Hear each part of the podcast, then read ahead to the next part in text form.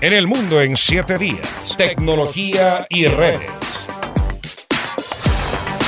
El servicio de mensajería instantánea más popular del mundo cumplió 15 años. WhatsApp llega al 2024 con más de 2 mil millones de usuarios y con gran ventaja sobre plataformas similares como Telegram.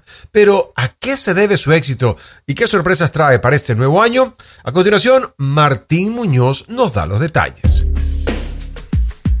Hace 15 años la forma de comunicarnos cambió por completo. Dejar atrás los mensajes de texto y con ellos sus complicaciones como el limitado número de caracteres o el precio que se debía cancelar a la operadora telefónica son algo que pocos podrían extrañar. Y es que en febrero de 2009 nació WhatsApp como una alternativa efectiva y gratuita para la comunicación gracias al ingenio de dos ex empleados de Yahoo.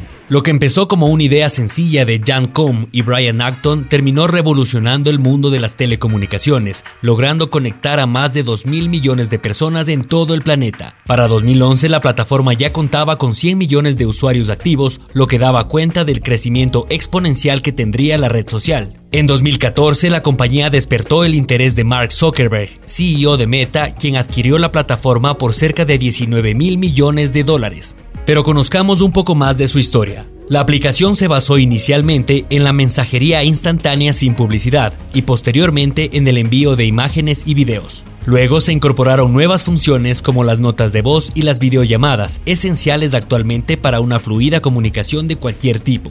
Una de las actualizaciones más recientes consiste en poder editar mensajes que ya fueron enviados. Actualmente la inteligencia artificial también va ganando terreno en la aplicación, donde los usuarios ya pueden usar la tecnología para generar emoticones, imágenes y chatear con un asistente dentro de unos límites. Hoy en día más de 2 mil millones de usuarios en 180 países del mundo disfrutan de las ventajas de la red social, preferida por muchos, aunque no por todos, pues en países como Estados Unidos, por ejemplo, la población todavía mantiene como primera opción comunicarse por el servicio de mensajes de texto. José Martín Muñoz, El Mundo en 7 días.